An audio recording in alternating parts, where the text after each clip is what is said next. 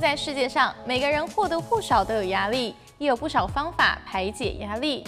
运动、流汗、吃一顿大餐，或是逛街购物等等。不过除此之外，最近很流行的一种方法，不止解压，还能让人了解自我，那就是冥想。那什么是冥想呢？冥想是瑜伽常使用的一种心性训练法，佛教则称为打坐或坐禅。在旁人看来，就是闭眼盘腿坐着不动，但事实上这当中大有学问。冥想有两种方法，一种是将注意力集中在一处，可以是身体的部位或是眼前的物件；另一种是在心里观想特定的图案或景象，并维持不动。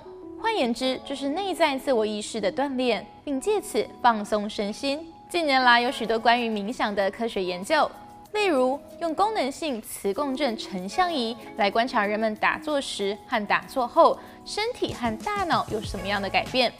一项研究显示，为期八周的正念冥想训练明显增进左侧前大脑活动，而这种活动与正向情绪有关。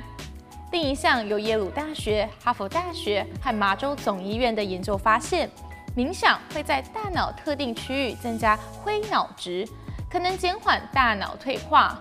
有些人认为冥想带有宗教色彩，僧侣会借由打坐来摒除杂念，升华内在。但是近年来，欧美国家出现了许多非宗教性的冥想课程，在医学和心理学颇为流行。他们认为冥想可以治疗人们的身心健康，特别是慢性病和严重疾病患者，冥想可以减轻病人的压力。对一般人来说，冥想还有许多好处。生理方面可以降低血压、舒缓情绪，还能增进睡眠品质。有些人睡不着，是因为脑袋停不下来，不断地在思考已经发生或将要发生的事。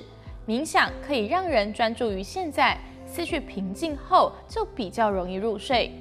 心理方面可以减缓焦虑，当人们面对尚未解决的事情时，难免会感到紧张不安。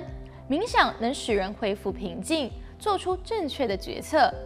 冥想也可以让人集中注意力，对自己要做的事情更清晰。自然而然就不容易分心，浪费时间和精力。同时，冥想有助于维持正念。所谓正念，就是能更有自觉地分辨情绪，并有意识地去选择行为，不会因为自己的情绪做出让他人不舒服的举动，也比较不会被别人的负面言论影响。最重要的是，冥想能够帮助你更认识自己，在放松专注的当下，好好和自己独处，能更了解自己想要什么，该做什么。整体而言，冥想是一种帮心灵大扫除、提升内在能量的方式。那么该怎么开始呢？冥想有很多种类，暂且不细聊当中的区别。我们针对对初学者同整出的一些方法。首先就是闭上眼睛，好好坐着两分钟。这听起来似乎有点太简单，但是对很多人来说，两分钟不看手机、不做任何的事，只是坐着就足够让他们不知所措。所以刚开始只要练习做好两分钟，每天一次，持续一周。如果状况不错，就增加到一次四分钟。顺利的话，到第二个月就可以每天冥想十分钟。冥想的时候，放松全身，闭上眼睛，将注意力放在呼吸上，自然的呼吸、吐气，感觉自己的胸腔、肩膀、肋骨和腹部随着呼吸起伏。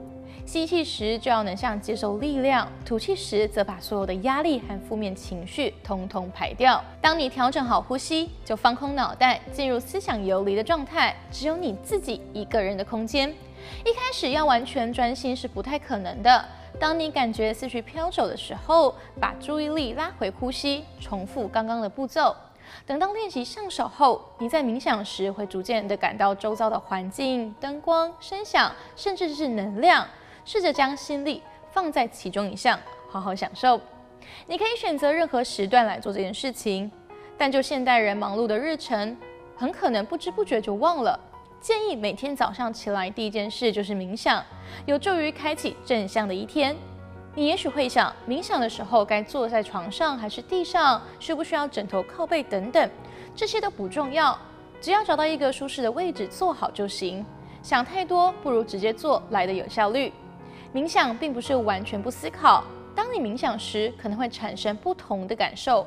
不要急着赶走它，只要将注意力慢慢集中。你不需要担心自己是不是做错了，或是做得不够好。冥想没有完美的方法，只有适合你自己的方法。重要的是自身的态度，好好看待自己的感觉和情绪，不管是正面还是负面的，保持好奇并坦然接受。在过程中，你会发现，好像每次都更了解自己一点。对冥想有了初步的认识，你还可以寻求一些外在的辅助，像是 Spotify 有许多冥想音乐，Netflix 也推出了冥想系列影片，YouTube 上也有冥想的教学，这些都能帮助初学者深度了解冥想，在冥想时更加专注，达到更好的效果。你可以试着寻找线上或线下的冥想社团，加入他们一起冥想，并且交换心得，互相鼓励。这都会使你更有动力去完成它。就像运动可以雕塑身材，冥想也是一种心灵的健身，让内在更加强大。透过冥想与自己对话，肯定自己的优点，包容自己的缺点，在每次冥想更深刻地认识自己，给予自己正向能量。不管冥想过程是否顺利，都该感激自己愿意这么做，鼓励自己坚持下去，就像健身一样。长此以往，你或许会有惊喜的发现自己的改变或成长哦。